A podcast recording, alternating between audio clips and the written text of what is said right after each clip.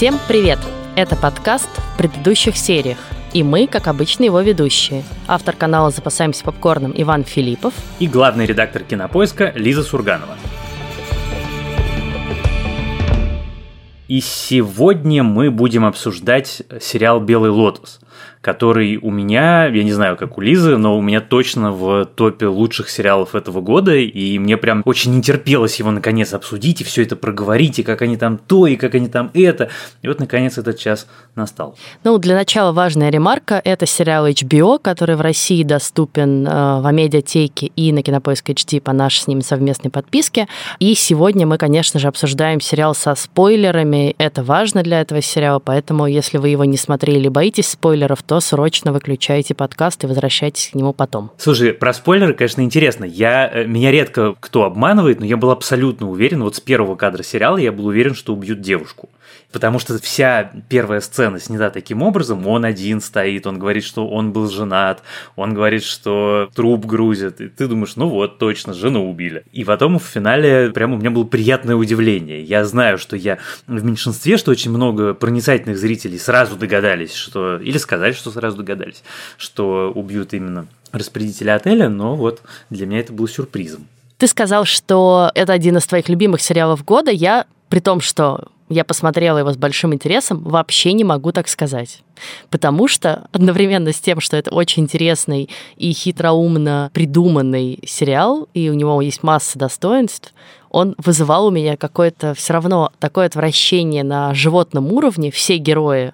И это, конечно, удивительный момент, когда ты ловишь себя на том, что ты за поем смотришь сериал. Я действительно, как бы, мне было очень интересно продолжать его смотреть, в котором ты не симпатизируешь практически ни одному герою за там парой небольших исключений. Вот, может быть. Потому что они все адски тебя бесят. Но на самом деле с этой частью я не могу поспорить, хотя до определенного момента мне страшно нравился Арманд. Я был его большим фанатом и считал, что он лучший герой в сериале, а потом он начал домогаться этого мальчика, используя свое служебное положение, и как-то сразу поблек в моих глазах. Послушай, я от тебя без ума. Я хочу тебя раздеть. Что мне делать? Я дам тебе завтра выходной, любую смену, какую захочешь. Давай повеселимся. Ну, он и до этого вел себя так себе, на самом деле. Он же тоже ну, довольно знаю, он как бы... Он обаятельный, но, в общем, вот и человек, который всем врет в лицо, реально не может признать свою ошибку. И, конечно же, основной конфликт, который приводит вот к этой драматической развязке, трагической даже, он обеими сторонами, на самом деле, очень сильно раздувается, да, потому что один не может отпустить никак, мне положено по праву, это мое, второй не может вовремя найти какой-то баланс, да, и начинает как бы проучать этого, собственно, надменного, богатого мальчика. Ну, мне кажется, тут все-таки важно, по крайней мере, я себе так думал все время, пока смотрел, что у Армандо мы же видим как бы финальную часть его арки. Это не то, что вот прямо приехали эти люди, и он сразу сорвался в штопор, начал пить, нюхать и употреблять все, что можно употребить. Очевидно, что это как бы финал какого-то длительного пути, который он уже прошел. Что этот мальчик, который его мучает с этим номером, это не первый богатый мальчик, и не второй богатый мальчик, а скорее всего сотый или двухсотый богатый мальчик, и ему они так уже осточертели, что, соответственно, происходит то, что происходит. Но ты знаешь, я хочу все-таки вернуться на минутку назад. Я разделяю твою точку зрения, что все герои абсолютно омерзительные, все до единого. Там, кажется, вот тот, пожалуй, редкий случай, когда креста ставить натурально не на ком, наверное, только вот эта пара симпатичных туристов, которых мы встречаем в первой серии, которые не действующие герои, вот они, пожалуй, симпатичные, все остальные ужасные. Но мне это абсолютно не мешало. Ты смотришь это сериал в каком-то смысле так же, как ты смотришь Succession, где точно такое же пространство, населенное довольно омерзительными людьми, и тоже, в общем, симпатичных среди них нету. И я получал, конечно, удовольствие от невероятной гармонии формы и содержания. Это изумительно исполненная сатира, в которой автор никогда не переходит грань и как бы не превращается в такой памфлет, в агитку, не встает на броневик, не начинает обличать пороки общества, а обличает пороки общества, но рассказывая суперубедительные истории человеческие. И я такие вещи обожаю, и такой баланс соблюсти невероятно сложно, и поскольку это все еще множится на качественную режиссуру, невероятных актеров, локации, ну как бы содержательную часть, про что это и что это нам говорит и как это развлекает, то в результате, конечно, у меня на выходе это один из, повторюсь, для меня лучших сериалов этого года. Ну вот интересно, конечно, что он еще так завершается, потому что, с одной стороны, тема такого жесткого противостояния да, богатых людей и людей, которые, по сути, занимаются обслуживанием их жизни, не новая. Фильм «Паразиты», победивший полтора года назад на «Оскаре», в общем, доказывает, что интерес к ней есть, интерес большой, и она много кого сейчас волнует. Но вот любопытно, что в «Паразитах», поскольку это корейское кино, да, и там важна тема революции, там как бы побеждают скорее угнетенные. Ну, в каком-то смысле побеждают, хотя и проигрывают, но, по крайней мере, убивают одного из богатых людей. А здесь такой перевертыш, да, что, казалось бы, должен пострадать и понести, как должно быть, да, в историях э, какой-то морали, каком-то воспитании, должен пострадать кто-то из богатых, а страдает все равно менеджер отеля, который их обслуживает и другие люди, да, страдает мальчик, которого арестовывают за кражу драгоценностей, Белинда, которую как бы понадеялась, что она откроет свой бизнес. В итоге все остаются у разбитого корыта, богатые люди уезжают счастливые, довольные, отдохнувшие и в каком-то смысле даже более сплоченные, чем раньше. И вот какой-то вывод, конечно, из этой истории такой неутешительный получается. И вот мне, наверное, поэтому еще внутренне все-таки сложно с ним согласиться. Ты знаешь, ты сейчас так точно, четко и подробно сформулировал символизировало все, за что я люблю финал. Собственно, именно поэтому, мне кажется, финал абсолютно идеальный, потому что он предельно реалистичный. Они не уходят в моралите, они не делают вывод, они не как бы не говорят, это хорошо, это плохо. Они показывают, как оно в реальной жизни есть. Помнишь, это, мне кажется, довольно много среди наших с тобой друзей обсуждалось. Это исследование, которое показало, что во время пандемии бедные стали более бедными, а богатые стали более богатыми. И оно так на самом деле как бы и устроено, говорят нам авторы э, сериала что бы вы ни делали, богатые будут богатыми, счастливыми или не очень, но все равно состоятельными, успешными. Они продолжат, они поедут в другой отель. Их жизнь никак радикально не поменяется. А вы, в общем, ну да, вы останетесь у разбитого корыта, потому что that's life, и вот оно так устроено. И мне в этом смысле очень нравится, что все три приведенных тобой примера, они все, в общем, с одной стороны, как бы это все об одном и том же, а с другой стороны, это все с разной интенцией. Есть эта богатая алкоголичка, которая обещает открыть спа-центр Белинде. И она искренна в своем обещании. Ты понимаешь, вот я, ну, в силу разнообразия обстоятельств, у меня был опыт, многократный опыт общения с этими людьми. Это абсолютно нормальная ситуация из этого мира. Действительно, богатый человек может кому-то что-то пообещать, в момент душевного порыва, а потом момент душевного порыва прошел. Она отмазывается от Белинды фразой, которую, я тебя уверяю, слышали тысячи и тысячи, если не миллионы людей, которые как бы оказывались в этих ситуациях. Это сто процентов одинаковая фраза. Насчет того бизнеса. Мне нужно хорошенько подумать. Вы очень талантливы, и я очень хочу это для вас сделать. Но я поняла, что это возврат к прежним привычкам – когда я вцепляюсь в кого-то и контролирую его с помощью денег.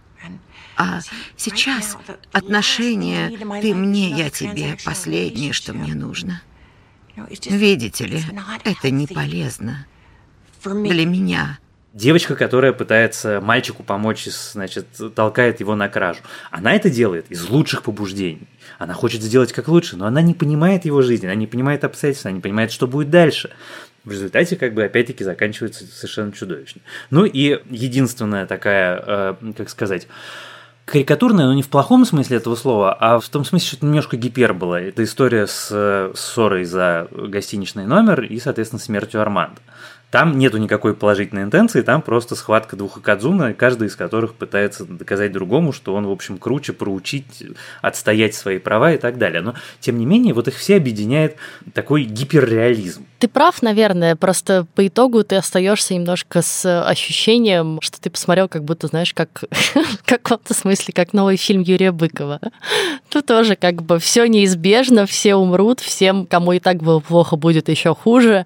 Все, кто обычно выходят безнаказанными, выйдут безнаказанными.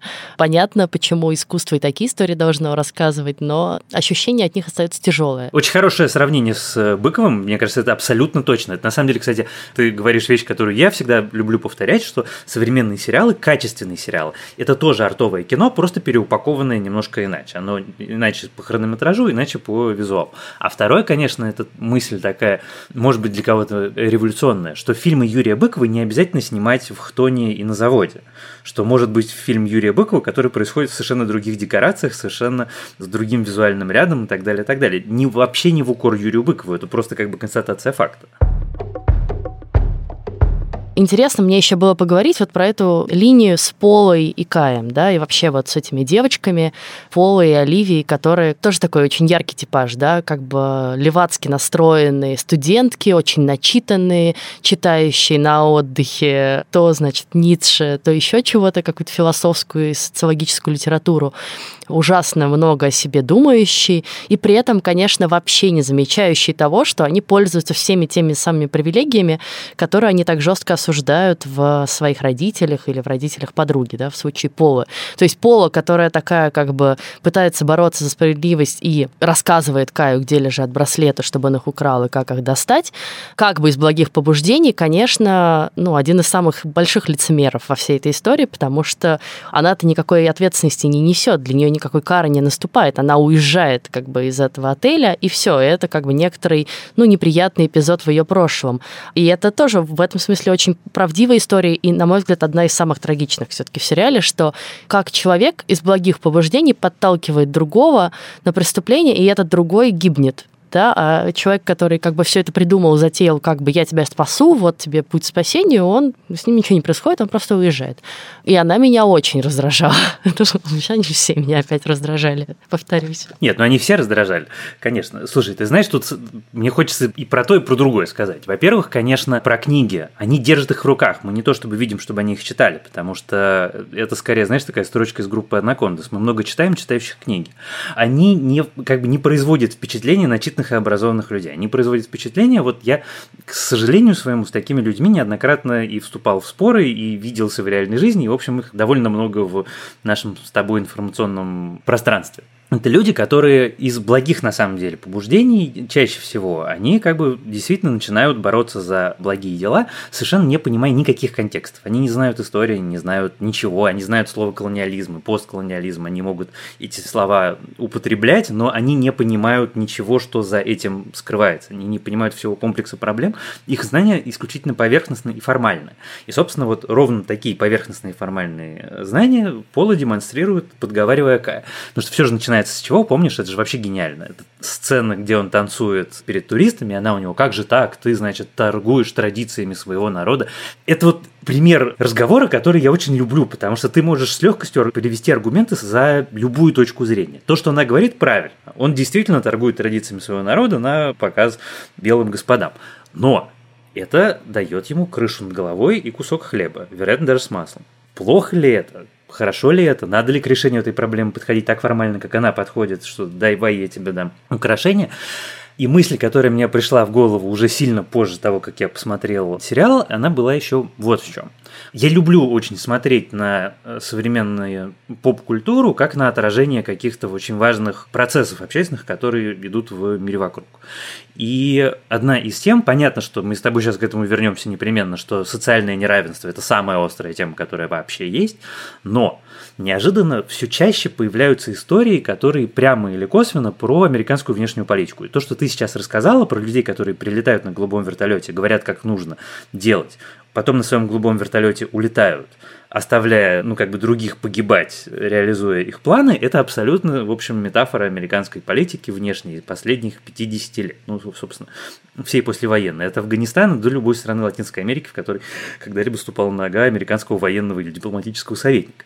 И э, американская поп-культура все чаще и чаще, ну, вот сейчас вышел целый гигантский фильм «Отряд самоубийц», который весь про это.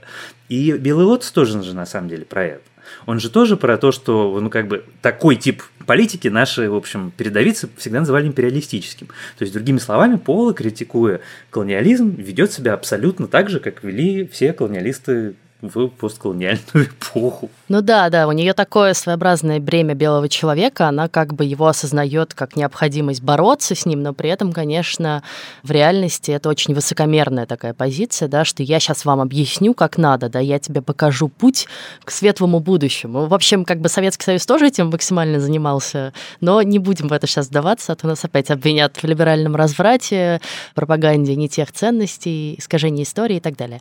Отряд самоубийц, кстати, мне этим очень понравился, хотя, конечно, все равно к нему можно придраться, да, там есть вот это прекрасное, простите, сейчас мы немножечко отнимем хлеб у подкаста крупным планом, но там есть действительно удивительная для блокбастера такого масштаба история про то, что миротворец, человек по имени Миротворец, на самом деле вообще занимается тем, что заметает следы каких-то тайных операций США в других вот странах, которые их почему-то интересуют, да, где они проводят какие-то эксперименты, которые они зачем-то используют. И это, наверное, сложно было бы представить э, в фильме такого масштаба там еще 10 лет назад. Вот. С другой стороны, все равно как бы получается, что американцы приехали на этот остров и всех спасли, да, и как бы спасли население маленькой страны и от тирании, и от страшного монстра. Ну, такое. Ты знаешь, там же важный момент, что э, в результате же не они спасли. В результате они спасли от монстра своего монстра. Это важный момент монстр типа американский, вот мы от американского монстра спасли. А от тирании спасли эти повстанцы, которые ворвались во дворец, и они устанавливают. Ну, то есть, как бы понятно, что это все нюансы и полтона, но, в общем, теоретически можно выстроить аргумент таким образом. Но вообще глобально в «Отряде самоубийц» нету просто ни одной неполитической сцены на весь фильм. Просто он весь про политику, от начала до конца. И при этом это такая прям вот жирная, качественная штука на сцене, где они случайно убивают отряд повстанцев вместо вместо отряда правительственных войск, я прям хотел аплодировать. Из вещей, которые мне, конечно, очень хочется обсудить, это то, что вот мы с тобой все время говорим про то, какие герои омерзительные, какие они, значит, поступки их ужасные, и все их мировоззрение чудовищно и эксплуататорски, но они же все равно в результате люди. Это мне на самом деле было очень важно, потому что если бы они не были живыми людьми, и ты не мог бы герою, например, Стива Зана посочувствовать. Ты сочувствуешь герою Стива Зана, он бессмысленный мудак. Он не просто бессмысленный мудак, он еще и привилегированный, в общем, бессмысленный мудак, переживал и, и все на свете. Но когда он переживает из-за своего отца, ты ему сочувствуешь. Потому что это живой человек, который вдруг понимает, что его детство было, в общем, не тем, чем он думал, и он сформирован как личность не так, как он думал, и что все это, в общем, ну как бы все такие базовые самые воспоминания, они немножко не то, чем ему всегда казалось. Тебе в этот момент его жалко. Или самая моя любимая история, и, пожалуй, на самом деле, все-таки он, наверное, в моей системе координат положительный, это этот самый Куин. Потому что его же история удивительная. Это мальчик, который приклеен к своему мобильному телефону бесконечно, которого все время пытаются выгнать, типа, идеи там вокруг красиво, там вокруг моря, давай мы с тобой поныряем. А он, в конце концов, искренне находит классное дело, которым ему хочется заниматься, первый раз в жизни находит друзей, и мы знаем, что это первый раз в жизни, потому что у него был один друг, который уже давно не учится с ним в школе, и его этого лишают. Ну, как бы это же тоже на самом деле такая штука. Он тоже, получается, он заложник своих привилегий в данном случае. Они ему не нужны, он хочет от них отказаться, но у него нет такого особенного права или даже выбора. Его история мне ужасно понравилась. Ну, слушай, тут как бы, э, если почитать всякую тоже левацкую прессу американскую, то и к этому можно придраться, потому что, конечно, он, с одной стороны, да, как бы такой идеалист юный, выбирает вот э, жизнь с природой, и с другой стороны, конечно, делает этот выбор, исходя из своей привилегированной позиции. Он не осознает, что там не будет денег, да, не будет работы, что, скорее всего, он лишится опеки родителей. Он как бы такой, а что, ну, я просто пойду в вольную жизнь. Он как бы не понимает ответственности, наступающей за этим, и в этом смысле, конечно, он, ну, избалованный тоже. В этом смысле он скорее все-таки не избалованный, в этом смысле он скорее просто 16-летний юноша, потому что это такая универсальная черта, неумение просчитывать, так сказать, последствия поступков, свойственно не только богатым юношам. И я думаю, что он все-таки не, даже скорее не про природу и не про вот эту часть. Просто там пацаны классные. Они к нему относятся хорошо. Они взяли его в свою компанию. Это же для человека, который всю жизнь находится снаружи компании, когда тебя приглашают внутрь, это огромное дело. А про левацкую прессу я что-то как-то... Она меня подутомила, потому что вот вслед за Лотосом я смотрю этих девять совершенно незнакомых людей, которых сожрали. Просто натурально живьем не оставили косточки целой за то, что вот, значит, сериал Дэвид Келли Келли отказывается критиковать привилегированных белых американцев. Come on, товарищи, ну как бы существует больше, чем одна тема в кинематографе. Мы любим кинематограф и сериалы за то, что они говорят с нами больше, чем про одну тему. Если они все будут про критику привилегий, то простите меня, кто это смотреть будет? Но, с другой стороны, я читала претензию, что на HBO что-то стало многовато сериалов про богатых белых привилегированных людей, да, и это и «Наследники», и «Большая маленькая ложь», и «Undoing», и вот как бы еще один сериал, и как бы не хватит ли одному каналу вообще на эту тему рефлексировать. Вот. И тут, наверное, можно согласиться.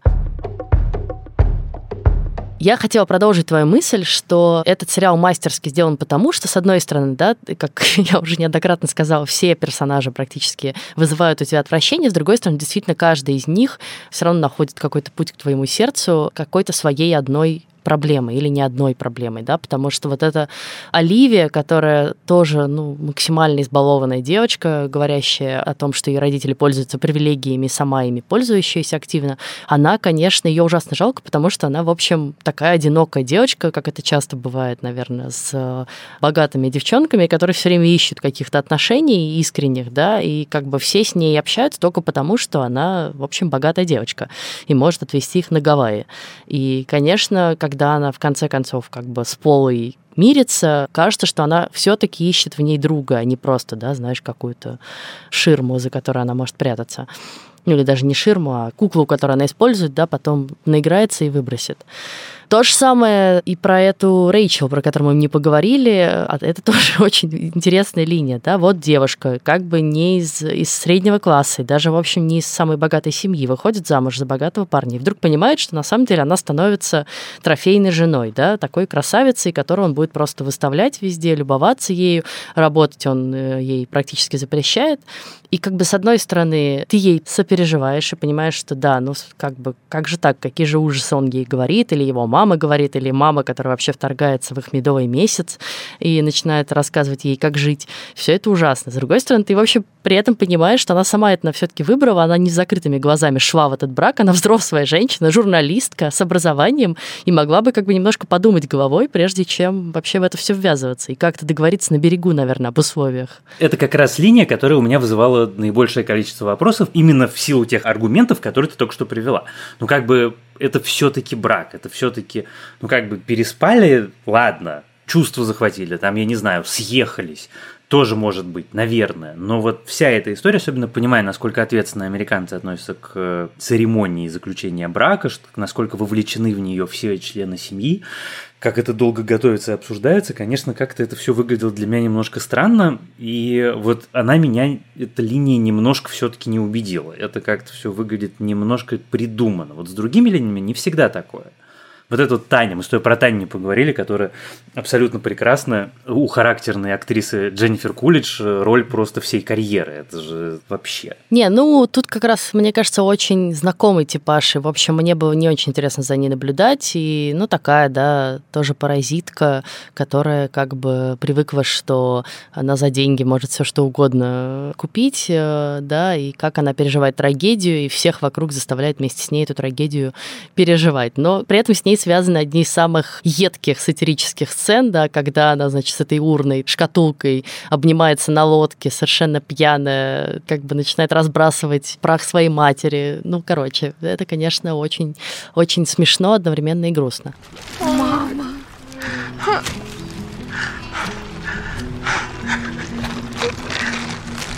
Прощай, мама.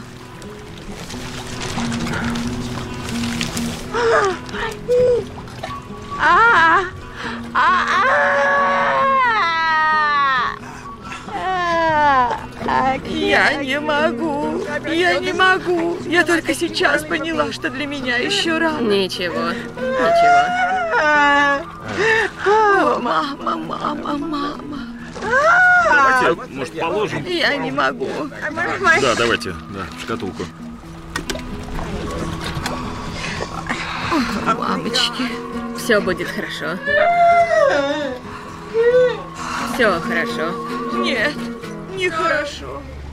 Про то, что меня не убедило, у меня было два ключевых вопроса, из-за которых, мне кажется, не очень правдоподобным тоже сериал, потому что мы видим очень богатых людей, мы видим семью Мосбахеров, которые, ну, как бы глава которой глава огромной корпорации, там, я так понимаю, что это типа как Google, да, и, ну, в общем, какой-то огромный транснациональной интернет-компании. И они живут в одном номере все. И у них все время проблема с тем, что, значит, девочки спят на диване, они спят почему-то вместе на одном диване, сына некуда положить, и он спит на какой-то раскладушке в кухне.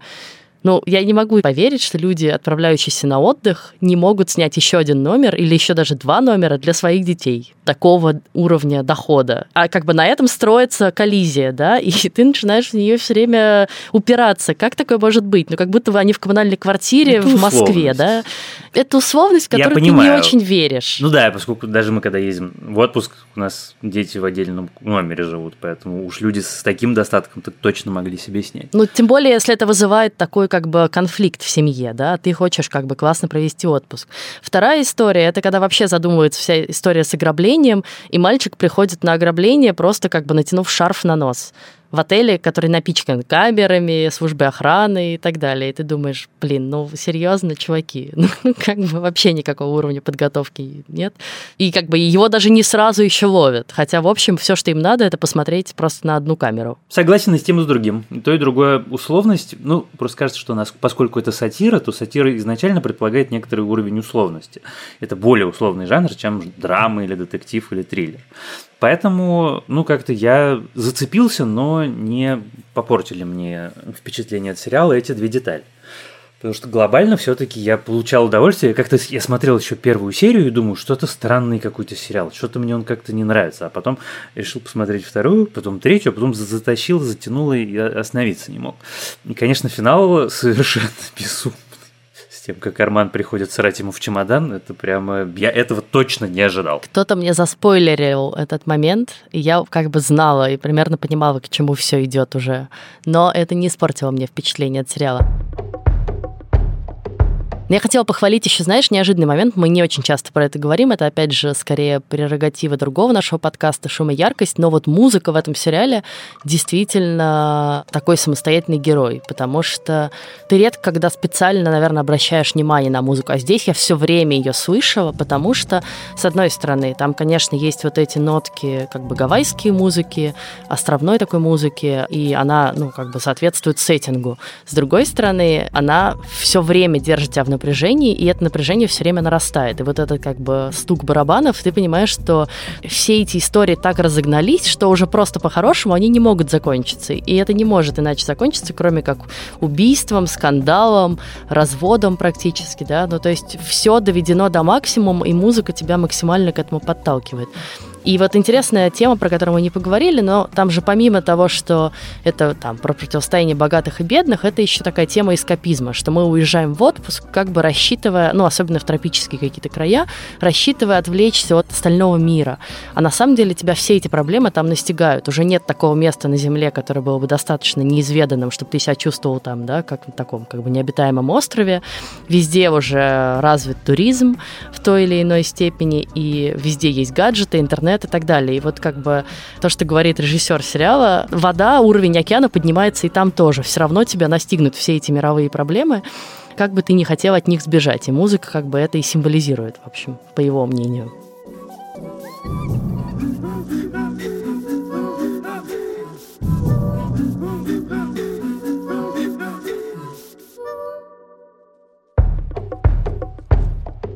Меня дико впечатлила первая сцена. Вот не там, где они угадывают, делают вид, что угадывают, что за пассажиры с ними плывут, а вот момент, когда кораблик с богатыми пассажирами приближается к берегу, и выстроены в шеренгу сотрудники отеля, Арман их инструктирует, тебе прямо сразу делят твоих героев на два мира. Тебе очень четко эти два мира заявляют, и тебе сразу же прям проговаривают правила этого мира, что ты должен быть в нем не индивидуальностью, потому что в нем ты слуга в отеле не индивидуальность, а как бы предмет, инструмент для получения удовольствия другим человеком. Послушай, Ленни, сегодня у тебя первый день в нашем отеле. Не знаю, как в других местах, но здесь понебратство не поощряется. Особенно с важными гостями, прибывшими на этом катере. Не стоит слишком выделяться как человек, как личность. Лучше быть более неприметной. Неприметной. Да. Понимаешь, в идеале мы должны, как японцы, исчезнуть за своими масками приятных взаимозаменяемых помощников. Наша цель — создать для гостей этакое неясное ощущение полного удовлетворения.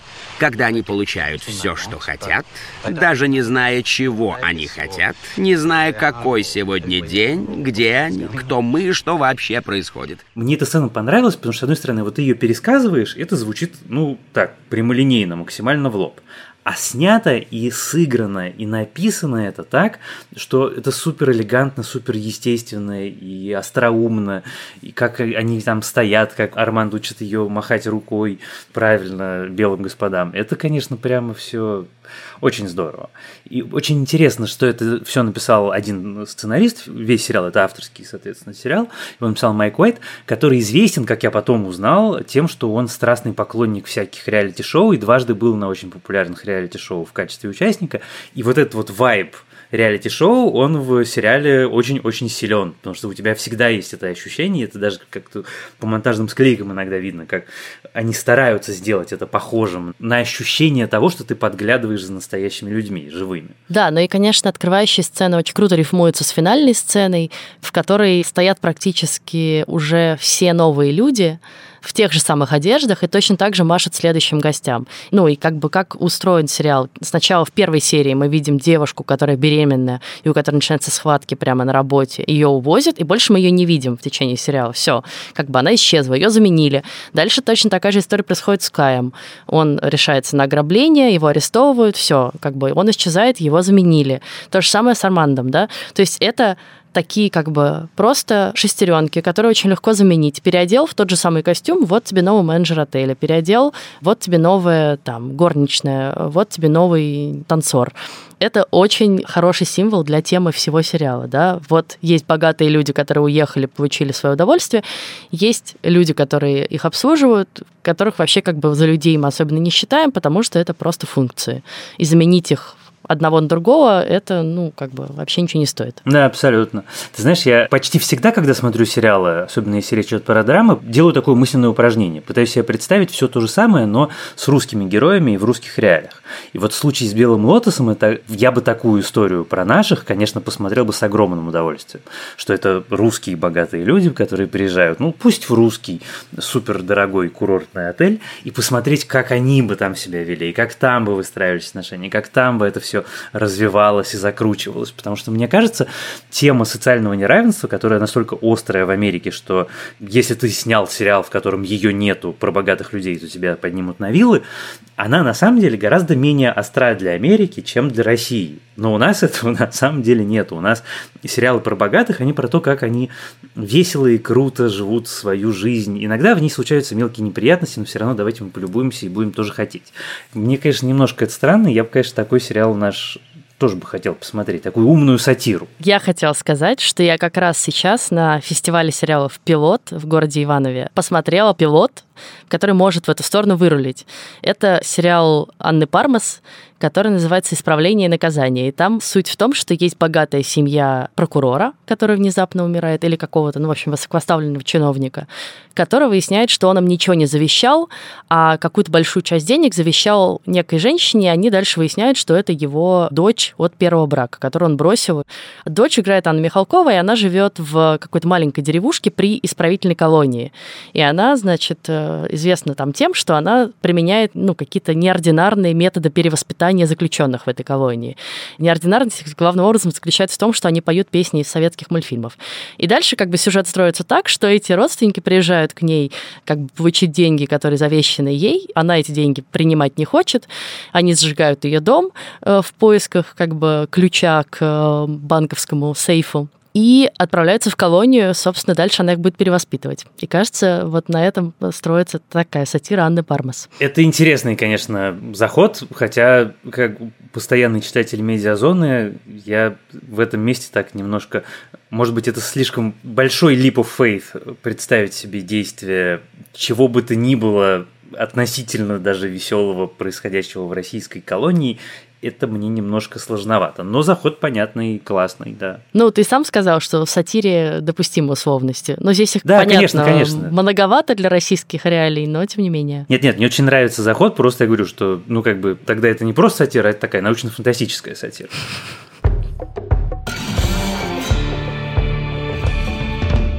Но в завершении нашего сегодняшнего выпуска все-таки честно было бы сказать, что мы с тобой точно такие же белые привилегированные люди, которые ездят периодически в отпуск в страны, которые зарабатывают туризмом, и, в общем, предстаем мы там, ну пусть и не в таких масштабах, но примерно в тех же самых декорациях, что и наши герои. Да, я согласен с тобой. На этом мы завершим сегодняшнее обсуждение сериала «Белый лотос». Напоминаю, что этот сериал доступен в России в медиатеке на Кинопоиск HD по нашей совместной подписке. А в следующий раз мы поговорим про сериал «Кликбейт», который вышел на платформе Netflix. Я его еще только начал смотреть, поэтому ничего про него сказать не могу, а Лиза уже посмотрела. Ну, я посмотрела его целиком, и вам очень советую, потому что вот это точно нельзя слушать без, э, если вы не смотрели сериал, там очень много спойлеров, и на них все строится. И это очень интересная, на мой взгляд, и очень современная детективная история, в которой однажды утром э, семья американцев выясняет, что отец семейства появился на странном вирусном видео, которое начинает распространяться в интернете. И на этом видео он держит в руках постер, на котором написано «Я издеваюсь над женщинами, и я убил женщину». Вот, он на этом видео избит, и дальше там говорится, что если это видео наберет 5 миллионов просмотров, то я умру. И его семья начинает, как бы, ну, поднимает всех на уши, пытается его найти и пытается разгадать, а что же такое с ним произошло, и насколько правда то, что написано на этих постерах, да, знают ли они всю правду о своем родственнике или нет. И этот сериал снят очень интересно, потому что там 8 серий, и каждая из них, кроме последней, рассказывается от лица одного из персонажей. Ну, то есть мы видели этот уже похожий прием в «Любовниках», но здесь он, поскольку это еще детектив, он очень круто, мне кажется, придуман в этом смысле. Сначала мы видим одну точку зрения, потом другую точку зрения, потом третью точку зрения, и каждая переворачивает историю в какую-то другую сторону. У тебя очень много там в процессе возникает подозрений. Я бы сказала, что там одна из самых неожиданных концовок, на мой взгляд, в сериалах такого рода.